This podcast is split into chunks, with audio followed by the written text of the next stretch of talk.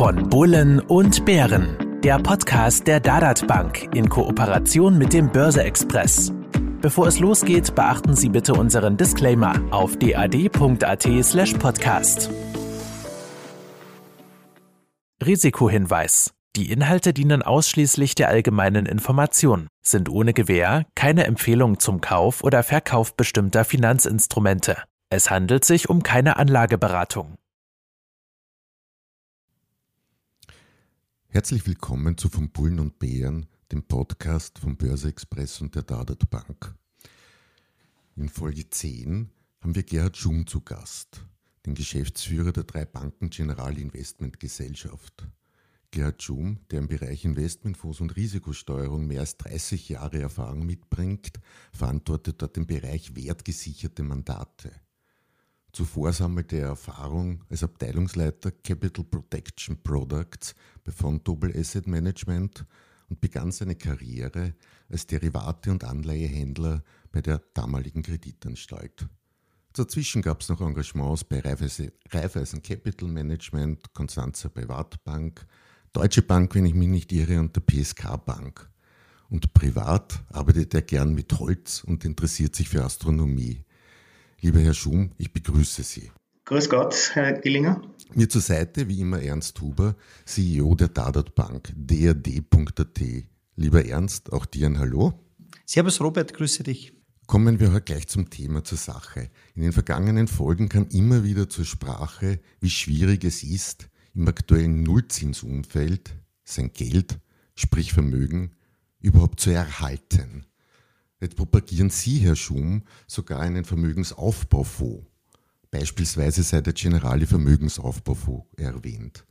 Bevor wir dazu kommen, möchte ich aber nur kurz fixieren, dass wir alle vom Gleichen sprechen. Wie definieren Sie Vermögen? Umgangssprachlich ist man mit Vermögen reich. Die reguläre Definition summiert einfach alle Güter, die man hat, wie auch Geld. Da kann ein Vermögen auch schnell aus einem Euro bestehen. Wovon sprechen wir heute? Vielen Dank für die Frage. Ich glaube, das ist auch ein wichtiger Punkt, gerade solche, äh, solche äh, Worte zu definieren. Und genau wie Sie schon erwähnt haben, ist es im Prinzip die Summe des Eigentums, das heißt also Geld, Sparkonto, Autos, Immobilien, Rohstoffe, bis auch wertvolle Möbel oder Teppiche, bis zu hin zu Wertpapieren. Natürlich müssen wir dann die Verbindlichkeiten da hier auch dagegen rechnen. Das heißt, auch Kredite für Häuser müsste man dagegen rechnen. Aber es spielt überhaupt keine Rolle, welche Größe es hat. Also auch in der Beratung von Kunden muss man hier das völlig ausblenden, die Größe. Für jeden ist sein Vermögen die Basis für die Zukunft. In der Vermögensberatung spielt das Vermögen, das Einkommen natürlich eine große Rolle, aber auch ganz wichtig zukünftige Cashflows. Ich sage als ganz banales Beispiel zum Beispiel, ob ein Kunde ein uraltes Auto hat und wahrscheinlich in ein, zwei Jahren sich ein neues kaufen muss oder ob er gerade sich ein neues Auto gebaut hat, macht auch in der Vermögensplanung und in der Beratung eines Kunden bei der Verhandlung spielt das eine sehr, sehr große Rolle um die Cashflows für die Zukunft äh, zu bestimmen. Das heißt also, eine echte gute Beratung eines Kunden, ganz egal, ob das Vermögen groß oder klein ist, ist eine wirklich sehr komplexe Sache. Mhm. Ernst in Banken werden Kunden wir haben zwar gerade gehört, die Größe des Vermögens ausblenden, aber werden Kunden durchaus nach, Höhe, nach, der Höhe ihres Vermögens eingeteilt. Werden diese Grenzen durch die Möglichkeiten neuer Technologien, ich denke jetzt zum Beispiel Robo-Advisor, zumindest vom Eindruck her immer fließender? Wie siehst du das? Also ich würde sagen, im Großen und Ganzen ja, natürlich in Zeiten der Digitalisierung verändert sich sehr viel und natürlich verschwimmen diese Grenzen immer mehr. Wobei man äh, trotzdem sagen muss, gerade wenn es um Private Banking mit persönlicher Betreuung geht und das sind halt äh, durch Anleger, weiß nicht, 500.000, eine Million aufwärts, dann ist das eher nach wie vor, glaube ich, ein People's Business, wo sehr viele einen Berater äh, zur Seite stehen haben wollen, aber natürlich technologisch äh, würde ich sagen, ja, verschwimmt das Ganze. Man bietet oder, oder verschiedene Banken, auch wir bieten mittlerweile automatisierte Vermögensverwaltung, ob ein Einstiegsvolumen von 15, 10.000 Euro je nach Anbieter. Also es verschwimmt schon ein wenig. Ich würde sagen, Kunden auch mit weniger Vermögen, äh, 10, 15.000 Euro haben heute die Möglichkeiten, wie ein Kunde, das, äh, weiß ich nicht, vor zehn Jahren nur ab 500.000 einer Million hatte. Also es verschwimmt. Äh, es hat auch der mit weniger Vermögen Vermögen mittlerweile Möglichkeiten wie ein größerer Anleger, wie ein großer Privatkunde auch, ja. Mhm. Gut, den Begriff Vermögen haben wir abgeklärt, bleibt aber die Schwierigkeit des Vermögenserhalts. Sie sprechen sogar vom Vermögensaufbau. Herr Schum, heißt, ich darf mir da möglichst viele spekulative Anlagen erwarten, damit so ein Aufbau überhaupt funktionieren kann?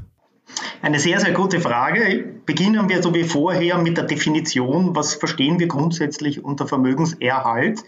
Da gibt es durchaus verschiedene Ansätze. Die Basis ist eigentlich der nominelle Erhalt. Das heißt also, jemand, der 20.000 Euro am Konto hat oder in der Hand hat, möchte zumindest diese 20.000 Euro erhalten. Wir haben aber das Thema aktuell von Inflation und auch jetzt in den Medien in den letzten Wochen und Monaten liest man immer mehr dieses Inflationsgespenst und durchaus gar nicht mehr ein Gespenst. Wir sehen das auch an den amerikanischen, durchaus auch in den letzten europäischen Zahlen, dass die Inflation am Steigen ist.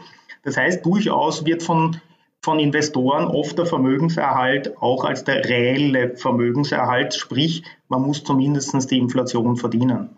Aber so wie Sie gesagt haben, müssen wir spekulativ investieren.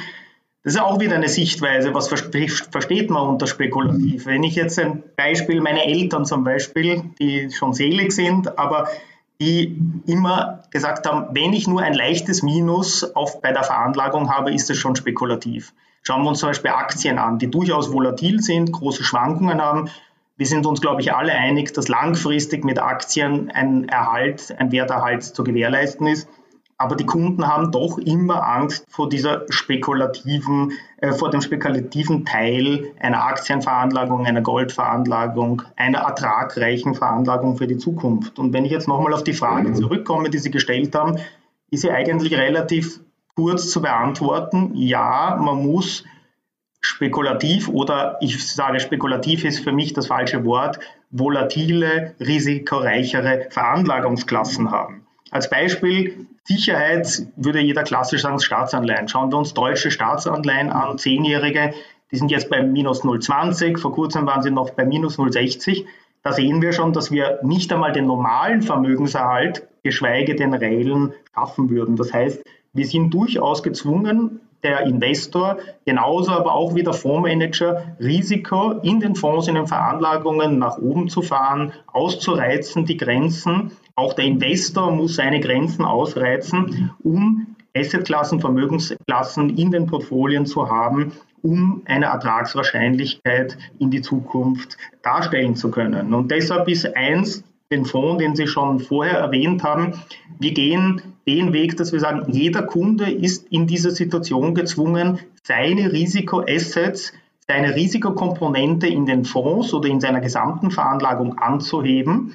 Wobei wir dann der Meinung sind, dass das Risiko nach unten teilweise dann für viele Kunden zu groß wird. Und deshalb gehen wir den Weg mit den Wertsicherungskonzepten, dass wir sagen, ja, Du sollst eine Risikoklasse weiter nach oben gehen, mehr Aktien, mehr High Yield, mehr Emerging Markets, damit aber der Kunde das Risiko aushält, diese Schwankungen, diese Rückschläge aushalten, fahren wir eine Wertsicherung drüber, um den Kunden nach unten sein Risiko bewusst, messbar für ihn und erträglich zu machen. Mhm. Was verstehen Sie unter erträgliches Risiko? Ihre Eltern hätten jetzt, wie Sie erwähnt haben, 0% gesagt. Das ist sehr konservativ. Also viele Kunden, und ich sage, ich arbeite ja auch sehr viel mit der Generali gemeinsam zusammen, ist, viele Kunden sind gerade in Österreich sehr, sehr konservativ. Die sehen, wenn sie am Depot vielleicht ein, zwei Prozent minus oder drei Prozent sind, sie schon sehr, sehr nervös. Äh, viele Kunden sagen, ja, ich halte zehn Prozent aus. Viele Kunden sagen, Sie investieren langfristig und halten auch 20 Prozent aus oder 30 Prozent aus. Nur wenn es dann wirklich der Fall wird und dieses Minus am Depot steht, werden die meisten Kunden dann trotzdem wirklich sehr nervös. Wir haben zum Beispiel bei unserem Vermögensaufbaufonds, Generale Vermögensaufbaufonds, eine Wertsicherung auf einem Niveau von 90 Prozent auf Kalenderjahrbasis. Das heißt, der Kunde weiß, dass er mit sehr, sehr hoher Wahrscheinlichkeit, der Ordnung halber will ich sagen, dass eben keine Garantie ist, aber mit einer sehr, sehr hohen Wahrscheinlichkeit er in einem Kalenderjahr nicht mehr als 10 Prozent vom Jahresanfangsniveau verlieren kann. Und wenn der Kunde sagt, okay, das mag ihm vielleicht zu hoch sein, dann soll er eben weniger von dem Fonds kaufen und er kann sich dann selber genau ausrechnen, welches Ertrag und welches Risiko er in der Zukunft für sein gesamtes Vermögen äh, äh, planen kann. Mhm. Wenn Sie sagen, das Risiko ist pro Jahr mit in etwa, also jetzt nicht versprochen, aber mit etwa 10 Prozent begrenzt, wie macht man das mit Optionen, strikten Verkaufslimits? Wie arbeiten Sie da? Es gibt ist gute Frage. Es gibt sehr viele verschiedene Methoden, Wertsicherung über Portfolien äh, zu, zu spannen. Da gibt es das, sage ich, die einfachste oder die wahrscheinlich jedem bekannteste Stop-Loss. Ich sage ganz einfach, ich kaufe ein Investment, das Schwankungen unterliegt und gebe mir selber ein, einen maximalen Verlust. Ich sage zum Beispiel, ich kaufe Aktien und sage, ich möchte nicht mehr als 5% verlieren. Wenn die 5% im Minus sind, verkaufe ich sie. Ist natürlich eine sehr einfache Methode, birgt aber das Risiko, dass ich natürlich dann unten verkaufe, den Verlust einfahre und nachher nicht mehr investiert bin. Die Frage ist, wie steige ich wieder ein? Es gibt dann kompliziertere Methoden wie ein CPPI, das ist zwar Stop-Loss ähnlich, aber in Stufen, proportional zum, zum Risikobudget fährt man da das Risiko, hat auch gewisse Nachteile. Und die von Ihnen erwähnten Optionsstrategien, die haben wieder diese Nachteile nicht, dass sie unten verkaufen und oben kaufen, haben aber wieder den Nachteil, dass diese Optionen laufend kosten. Auch in einem guten Jahr, das vom ersten Punkt nach oben geht, muss ich meine Option kaufen, meine Absicherung kaufen. Und das sind natürlich bei aktuellen Erträgen auf der Anleihenseite, auf der konservativen Seite, die eh schon im Minusbereich sind, sind ist jeder Kostenanteil natürlich, tut da hier weh zur Absicherung. Unsere Methode ist eine Mischung zwischen einem Value at Risk, das heißt, es ist ein, eine Entwicklung, wie wir tagtäglich das Risiko zwischen Risikobudget und Volatilität des Fonds messen und haben zusätzlich noch Trendfolger, mathematische Trendfolger über unsere Assetklassen drüber, verhindern damit in Assetklassen zu investieren, die über Monate langfristig ins Minus gehen und bilden dadurch eine Asymmetrie. Das heißt also, dass wir Verluste nach unten abschneiden und möglichst, und wir haben das durchaus auch in der Historie gesehen, 100 Prozent am Wertzuwachs profitieren können oder partizipieren können. Unser Absicherungshorizont, wie schon erwähnt, ist über ein Kalenderjahr und dieses Risiko wird in jedem Kalenderjahr, am Anfang jeden Kalenderjahres neu vergeben. Okay. Ernst auch bei reinen Aktienanlegern wird an sich geraten, nicht auf das Setzen von Verkaufslimits etc. zu vergessen. Wie sehr wird das bei Österreichs Anlegern, bei euren Kunden angenommen? Kostet ja eigentlich nichts. Also gerade das Stop-Loss-Order zu setzen, kostet gar nichts, auf gut Deutsch gesagt. Äh, trotzdem, glaube ich, kann man schon dazu sagen, die wenigsten nutzen diese Möglichkeit. Äh, meistens erwischt man es dann eh immer genau verkehrt. Man steigt aus, äh, danach steigt es wieder, man steigt wieder ein. Also das ist teilweise wirklich ein Problem, wo stärker in Anspruch genommen wird. Das ist in Urlaubszeiten, die Leute fahren ans Meer wollen sich einmal nicht so sehr mit dem Depot beschäftigen. Aber nichtsdestotrotz, ich würde sagen, das nutzen äh, ja, bei uns vielleicht zehn Prozent der Kunden. Äh, angeboten wird es natürlich allen. Wir machen auch Schulungen dazu. Wir haben eigene Erklärvideos drauf auf unserer Website, wo die verschiedensten Limitdaten erklärt werden. Wir haben auch Möglichkeiten, eines, einen Trailing Stop Loss zu setzen. Das heißt, mit steigenden Kursen geht auch das Stop Loss automatisch nach oben mit. Also wir bieten alle Möglichkeiten. Äh, genutzt wird es ehrlicherweise sehr überschaubar. Äh, die Leute beschäftigen sich lieber selber oder monitoren das Ganze selber und, und, ja, und, und nutzen sehr wenig diese Möglichkeiten, hier Absicherung nach unten zu betreiben. Ich glaube, es hängt auch ein bisschen auch damit zusammen, in welche Werte wird investiert. Ist man langfristiger Investor, der seine, ich sage jetzt mal, Dividendenwerte im Depot hat, da wird es wahrscheinlich weniger genutzt, wie wenn jemand im Tech-Sektor unterwegs ist, äh, vielleicht Technologiewerte sich ins Depot reinnimmt, was ja wirklich äh, sehr en vogue war äh, die letzten Monate oder das letzte Jahr. Also es hängt je, je nach Kundentyp, je nach Anlage oder je nach, nach äh, Aktienauswahl, ob Substanzwerte, ob Technologieaktien, ob Zyklike. Ich glaube, das spielt alles ein bisschen eine Rolle dabei, wie der Anleger damit umgeht und auch nochmal äh, ganz davon abhängig, ob er ein Investor ist oder ob er ein Trader ist. Auch das, glaube ich, spielt nochmals eine, eine ziemliche Rolle. Mhm. Also jedenfalls ein Aufruf nach draußen an die Hörer, was nichts kostet, kann trotzdem was bringen. Herr Schum, der, Verm der Vermögensaufbaufonds investiert in verschiedene Assetklassen, wie zum Beispiel Aktien, Anleihen, Rohstoffe. Welche Aufgabe kommt da bei jeder Klasse zu? Wie und warum ist die aktuelle Verteilung und wer bestimmt über diese Verteilung? Ich nehme an, es wird nicht gewürfelt. Nein, auf keinen Fall. Äh, ist ganz speziell bei den Wertsicherungsstrategien ist unser Ziel, das Risiko natürlich stark nach unten zu fahren, das heißt möglichst wenig Risiko zu fahren, damit die Strategien der Wertsicherung auch kostengünstig greifen können. Und deshalb die Basis der Gestaltung eines jeden Wertsicherungsfonds ist der Zielertrag und die Risikotoleranz. Im ersten Schritt analysieren wir die gesamten Veranlagungsklassen, die uns zur Verfügung stehen, auf Ertragserwartung und Schwankungsfreude. Und in der zweiten allozieren wir die so zusammen, dass wir den Zielertrag mit hoher Wahrscheinlichkeit erreichen, jedoch das Risiko so klein wie möglich ist, um hier die Wertsicherung zu schonen. Das führt zu der sogenannten strategischen Asset Allocation. Das heißt, der Fonds als Basis wird mit dieser Struktur aufgebaut. Die taktische Allozierung wird dann über die technischen Modelle, die ich vorher schon erwähnt habe, Trendfolgemodelle, die hier die Assetklassen, die einen langfristigen Trend, mittel- bis langfristigen Trend nach unten gehen, die werden deinvestiert, um hier wieder Risikobudget zu schonen, damit die Wertsicherung hier kostengünstig greifen kann und den Kunden einen Schutz gibt. Als Beispiel führe ich zum Beispiel den Generale Vermögensaufbaufonds, das ist unser Flaggschiff praktisch bei den Wertsicherungen. Äh, der hat 40, strategisch 40 Prozent Aktienquote, kann bis zu 50 Prozent Aktienquote aufstocken und der Rest wird in Anleihen und Rohstoffe investiert. Die einzelnen Assetteile werden bei Ihnen mittels mehrerer Fonds abgebildet, womit wir es da mit einem sogenannten Dachfonds zu tun haben. Nach welchen Kriterien werden die Einzelfonds dabei ausgewählt oder sind es einfach Fonds Ihres Hauses, der Drei-Banken-Gruppe? Auch würde mich interessieren, wie es mit den Gebühren bei so einer Konstruktion ist. An sich zahle ich als Anleger ja die Managementleistung meines Dachfondsmanagers und bei dem fallen eigentlich noch die Gebühren der Einzelfonds an. Somit doppelte Gebühren für den Vorteil einer breiteren Streuung? Sehr gute Frage. Bei den Fonds, also wenn ich die, die, die das ist jetzt in zwei Fragen, die erste Frage einmal eingehe, die Einzelfonds müssen natürlich gefiltert werden. Das heißt, wir haben im ersten Schritt haben wir einen groben Filter, der uns die Top-Fonds in den jeweiligen Veranlagungsklassen herausfiltert. Entschuldigung, unabhängig jetzt also vom Anbieter. Ja, völlig unabhängig. Also das heißt, wir haben, ich glaube, wir haben im Moment einen Drei-Banken-Fonds drinnen, also eigentlich also, also es ist auf jeden Fall so, dass es hier das, ein quantitatives Scoring dann über die Fonds gibt, über alle Anbieter. Und dieses quantitative Scoring misst gewisse Fondskennzahlen wie Ertragsrisikoverhältnis, historischer Drawdown, äh, Rendite im Peergruppenvergleich, auch die Kosten werden analysiert. Und dieses quantitative Scoring gibt uns dann die besten Fonds für uns aus. Das heißt, bester Fonds heißt in einem Wertsicherungskonzept, es muss nicht der Fonds sein, der die beste Performance hat, sondern im Prinzip vereinfacht gesagt die beste Ratio zwischen Performance und historischen Drawdowns.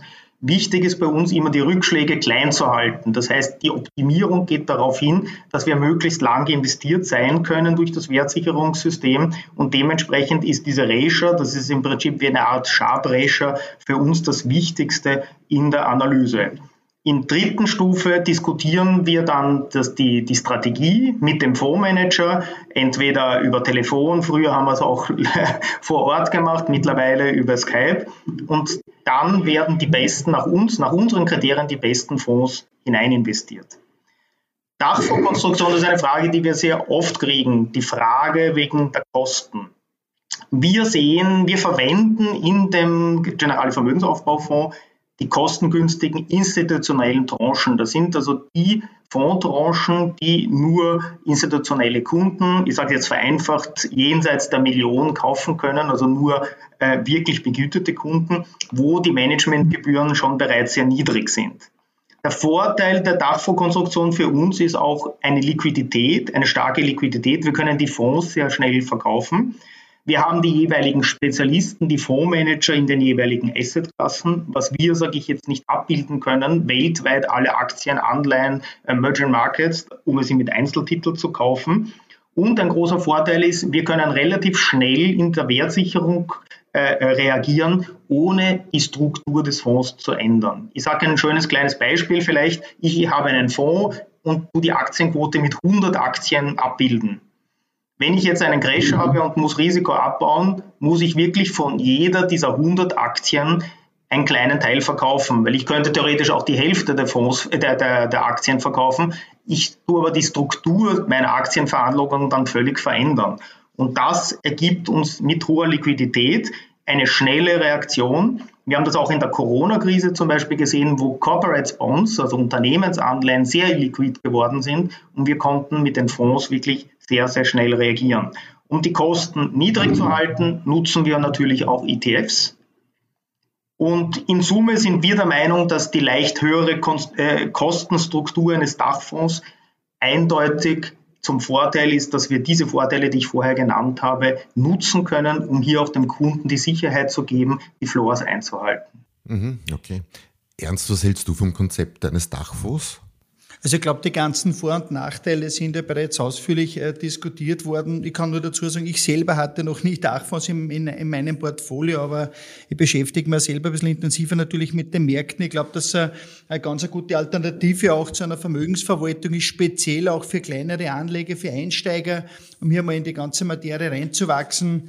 Ein Vorteil haben wir gehört schon mit der besseren Asset Allocation, weil einfach mehr Werte drin sind. Nachteil haben wir auch gehört, dass die Spesen natürlich ein bisschen höher sind, weil ja auch, auch wenn sie Tranchen sind, äh, diese Fonds äh, Managementgebühren haben, weiß ich nicht, einen halben Prozent, vielleicht 0,6. Also es gibt Vor- und Nachteile, die muss man einfach abwägen. Ich glaube, ich, ich finde es genial für einen Einsteiger, Alternative zu einer Vermögensverwaltung bereits ab geringeren Beträgen. Also glaube ich schon ein ganz, ganz ein spannendes Thema und ein interessantes Produkt, äh, das auf keinen Fall hier fehlen sollte auch, ja. Mhm.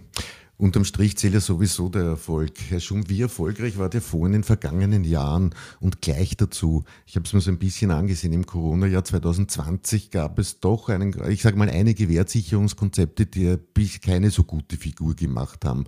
Warum das bei Ihnen vielleicht anders war, haben Sie vorher schon erklärt, mit Value at Risk Ansatz und so weiter. Aber gleich dazu, wie erkenne ich denn als Anleger relativ einfach und schnell noch, was für ein Wertsicherungskonzept so ein Fonds fährt? Also ich sage zusammenfassend kann ich sagen, die Corona-Krise war die größte Herausforderung der letzten Jahre für solche Produkte. Also da wurde wirklich schlecht und gut getrennt. Der Crash war der schnellste seiner Art. Ich glaube, das ist uns allen bekannt. In wenigen Tagen brach der Markt massiv ein, erholte sich aber auch genauso schnell eigentlich und selbst die Erholung war rekordverdächtig. Diese klassischen, wie es bei uns im Jargon heißt, diese V-Bewegungen, eben runter und rauf, sind natürlich für alle Wertsicherungsstrategien oder auch Trendfolgersysteme äh, ein Problem. Und deshalb sind wir besonders stolz und wir glauben, unsere Kunden, Kunden können mit dem Ergebnis mehr als zufrieden sein vom Generali Vermögensaufbaufonds. Die Corona-Krise hat gezeigt, dass wir alle Berechnungen und Simulationen, die wir auch über das Jahr 2000 und 2007 gefahren haben, auch wirklich dann in der Realität und im schnellsten Crash der Geschichte perfekt funktioniert haben. Im Vergleich zu diversen Fonds ohne Wertsicherung mit einer ähnlichen Risikostruktur haben wir den Rückschlag mehr als halbiert. Das Gesamtjahr aber sogar mit ähnlich positiver Wertentwicklung beendet. Das heißt, der Kunde hat keinen Performance-Nachteil gehabt, war aber bei dem Crash nur 50 Prozent dabei. Was ich vielleicht in dem Punkt auch noch aufzeigen will, in der Zukunft, es wird nicht immer so sein, dass nach jedem Crash so eine schnelle Erholung kommt. Wir haben das in der Historie schon öfters gehabt, dass das Niveau dann tief lange gehalten worden ist und dass die Erholung über Jahre gedauert hat. Und das wird auch in Zukunft immer wieder kommen. Ich glaube, wir haben keinen Garant dafür, dass die Notenbanken immer die Märkte in kürzester Zeit wieder nach oben ziehen. Und gerade deshalb glaube ich, dass diese Wertsicherungsstrategien wirklich äh, äh, äh notwendig sind, gerade in der Zukunft. Auf die Frage, warum gerade unseres funktioniert hat und, und viele andere nicht funktioniert hat, äh, ist, ist, ist glaube ich, kann ich zurückkommen auf die frühere Variante. Es wird oft sehr plain vanilla, zum Beispiel Stop-Loss gefahren. Es wird oft zu viel Risiko gefahren, zu großes Risiko zu fahren und die Konsequenz fehlt oft. Für mich ist das Wichtigste bei Wertsicherungskonzepten ganz konsequent sein. Das zweite ist, das Basisportfolio muss zum Kundenrisiko passen. Das heißt, ich kann nicht ein Aktienportfolio bei 5% absichern. Das wird nie funktionieren. Das heißt, meine Devise ist immer, die Wertsicherung muss auf dem Niveau sein, wo ein durchschnittlich schlechteres Jahr mit der Basisveranlagung sein kann. Das heißt, ich schneide in Wirklichkeit nur den totalen Worst Case ab, wie Corona-Crashes wie 2008 oder 2000 diese Crashes. Eine Korrektur von im Aktienmarkt von 5 bis 10 oder vielleicht 12, 13 Prozent, da soll auch die Wertsicherung gar nicht eingreifen, sonst würde der Kostenfaktor viel, äh, äh hoch, äh, viel zu hoch sein. Warum hat unser Konzept funktioniert? Unser Konzept hat verschiedene Horizonte. Viele Wertsicherungen haben nur einen Horizont oder die meisten haben nur einen Horizont. Unseres hat zwei Systeme. Das ist der Value at Risk, den ich schon erwähnt habe. Der kurzfristig funktioniert. Corona-Krise, die Volatilität steigt ein, Value Risk greift ein, nimmt das Risiko raus. Langfristig, mittelfristig die Trendfolger, die ich vorher schon erwähnt habe. Assetklassen, die länger bis mittelfristig nach unten gehen, werden aufgrund der Trendfolger identifiziert und verkauft. Und dieses Zusammenspiel zwischen schnell und langsam gewährleistet bei uns, dass sowohl schnelle als auch langsame Bewegungen herausgefiltert werden, was bei den, oft beim Mitbewerb eben nur mit einem Modell abgebildet wird und wenn dann es entweder schnell oder langsam ist, nicht ganz so funktioniert hat wie bei uns. Aber das heißt, der Anleger muss sich tief in die Fondsprospekte eigentlich eingraben, um herauszufinden, nach welchen Konzepten der Fonds, muss ja jetzt nicht sein Fonds sein, aber der Fonds funktioniert. In der Erstbeschreibung steht sicher nicht drinnen. Also in der Beschreibung steht es nicht drinnen. Ich meine natürlich, was eine gute Identifikation ist, die Vergangenheit sich mal anzuschauen und die Fonds zu vergleichen. Wie haben sie in den jeweiligen Phasen funktioniert oder nicht funktioniert? und sonst wirklich dann auch mit der KGE in Verbindung zu setzen. Also auch ein Privatkunde kann, gut, kann ruhig im Sales, also im Verkauf einer KGE anrufen und ein Gespräch führen und durchaus sich erklären lassen, wie der Fonds funktioniert. Na, ich bin neugierig, wie viele das machen werden. Werfen wir aber ein bisschen eher einen Blick mal in die Zukunft. Für Mai weist Österreich eine Inflationsrate nach EU-Standards in diesem Fall von 3,0 Prozent auf. So ein Sparbuch zum Vermögenserhalt gibt's gar nicht. Gleichzeitig befinden sich faktisch alle Aktienmärkte auf Rekordniveaus. Die Anleihenrenditen haben ein bisschen, also wirklich ein bisschen zu steigen begonnen. Sehen Sie jetzt einen guten Zeitpunkt, um den Fonds an sich zu kaufen oder sollte man da noch abwarten, Herr Schum?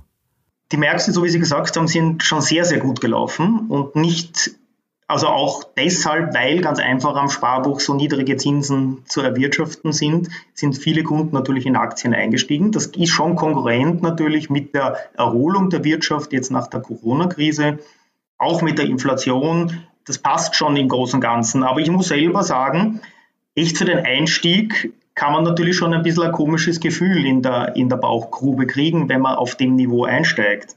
Jedoch in der Vergangenheit, wenn man sich die Historie anschaut, sieht man, dass dieses Gefühl nicht unbedingt vertrauenswürdig ist. Es gab historisch ähnliche Situationen, wo der Markt nachher noch steil nach oben gegangen ist. Und es gab historisch, wenn man ehrlich ist, nur einen einzigen Fehler, nicht investiert zu sein. Wir sehen, die Märkte sind am All-Time-High, auf also historischen Höchststand. Was heißt das eigentlich? Dass egal, wo ein Kunde in der Vergangenheit eingestiegen ist, er jetzt im Aktienmarkt im Plus wäre. Und gerade in solchen Phasen sind wir aber auch wieder der Meinung, dass wir sagen, sowohl der Kunde, der neu einsteigt, als auch der Kunde, der bereits investiert war, sollte durchaus erwägen, wenn er dieses selbe Gefühl hat, in der Markengrube vielleicht in ein Wertsicherungsprodukt zu investieren, dass er sagt, ich bin dabei, aber ganz, ganz wichtig, ich möchte am Aufschwung profitieren, ich möchte die Inflation ausgleichen, ich möchte aber vor unliebsamen Überraschungen geschützt sein, falls es doch einen Crash kommt. Ernst, dein zukunftsgerichteter Rat an Anleger, jetzt unabhängig vom Vermögensaufbaufonds? Also ich glaube, dem ist nicht viel äh, hinzuzufügen, was jetzt gesagt worden ist. Ich glaube, das Gebot der Stunde, das habe ich schon öfter gesagt, ist das Thema Vermögenssicherung oder wie der Herr Schum noch besser gesagt hat, eigentlich das Thema Kaufkraftsicherung äh, zu versuchen, dass man die Inflation abfedern kann.